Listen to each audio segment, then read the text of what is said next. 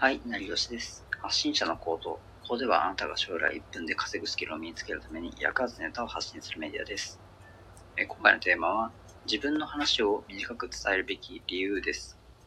手短に相手に自分の話を伝えて無駄をなくすということですね。これはま意外と難しいことで、僕も気をつけてます。で、自分が短手短だと思っている話は、ま相手には長く感じているってことに気づかないというミスは結構あるあるだと思ってますね。で解決策としては自分のトークに型を作ることがいいと思います。である程度話す流れが決まっていれば、まあ、伝わりやすくなるんじゃないかなっていうふうに感じますね。で、つい言いたいことは何でも言ってしまうっていう人は結論から話す癖をつけましょう。完璧ではないですけど、改善されるっていうのは確かですね。そして相手のリアクションを見ながら喋るのも大事ですよね。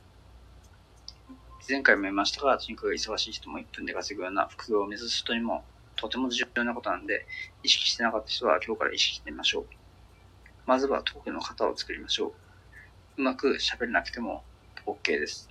作るだけで意識が圧倒的に変わるはずです。違いはまた大切なことを発信するのでよろしくお願いします。ではさよなら。